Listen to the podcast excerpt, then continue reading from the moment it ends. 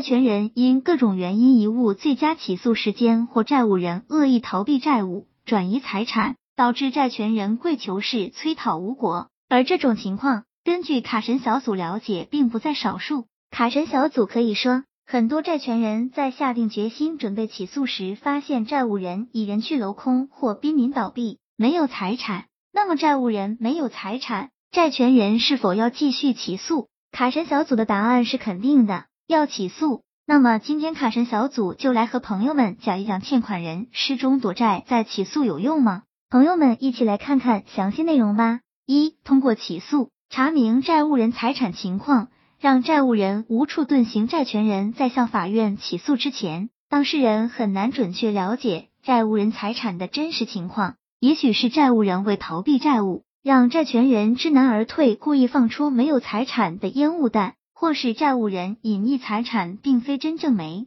有财产，房产、银行存款、车辆等财产信息，只有在向人民法院起诉后，律师持法院立案受理通知书、协查函或承办法官所开具的调查，并向相关单位查询。有些尚未全国统一登记的财产，可能还需在执行阶段才可能被查控，切勿被债务人装穷的表象所欺骗。二。要先确定债权没有经过法院判决确定的债权不具有强制执行力，且债务人是可以提出抗辩和异议的。经济往来中，很多债权人都没有保留交易凭证及相关有效证据，时间久远便失去收集补充证据的最佳时机，导致债权无法得以确定，造成自己损失。三、债权人要避免过诉讼时效，法律不保护躺在权利上睡觉的人。如果债权人不及时向欠款人催讨欠款，诉讼时效届满后，法律不再予以保护。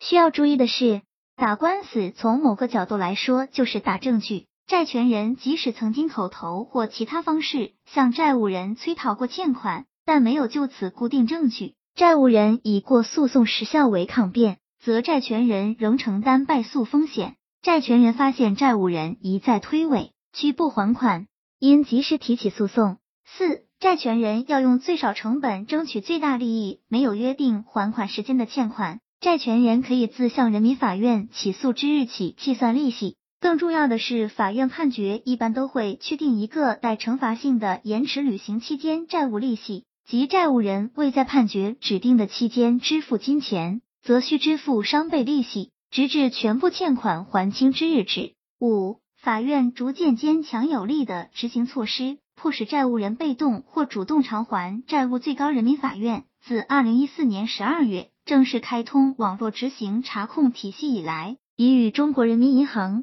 公安部、交通部、农业部、工商总局、银监会、证监会、腾讯、支付宝、京东等部门单位完成了网络查控对接。实现对被执行人在全国范围内的银行存款，包括网络银行、车辆。船舶、证券、身份证件、组织机构代码、统一社会信用代码、工商登记、人民币结算账户和银行卡消费记录等信息的查询和部分控制。单九金融机构就与两千二百多家银行进行了网络对接，可以对被执行人的银行存款进行网上查控。个别地方法院查控体系覆盖的查控范围更广，包括房屋、土地、地方商业银行等。尚未完成全国统一登记的财产，这些逐渐增强的执行措施，极大提高了执行效率，扩大了财产查控范围，有力的打击了被执行人通过隐匿财产规避执行的行为，最大程度实现债权人的合法利益。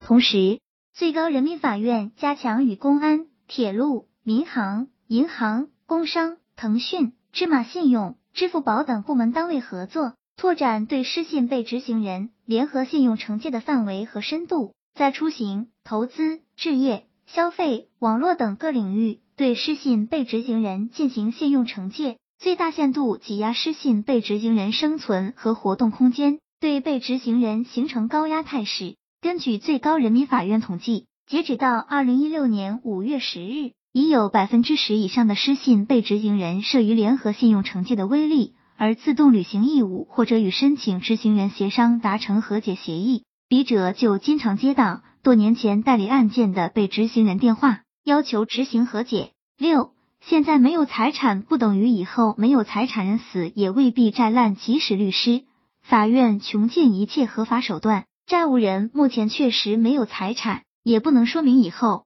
没有财产。山不转水断，不能确定债务人以后没有东山再起的时候。经过法院判决确定并进入执行阶段的债务，是跟随债务人一辈子的。一经发现债务人财产，便可随时申请法院恢复执行。卡神小组总结，在最后，卡神小组建议朋友们通过合法的司法流程来追回自己的债务。现在很多债务人都会躲债、转移资产，不过在卡神小组看来，任何的行为都是有迹可循，所以卡神小组希望朋友们能认识到，只有合法的催收方法，才能更加显得稳妥。朋友们说是不是？希望这个资料对朋友们有所帮助。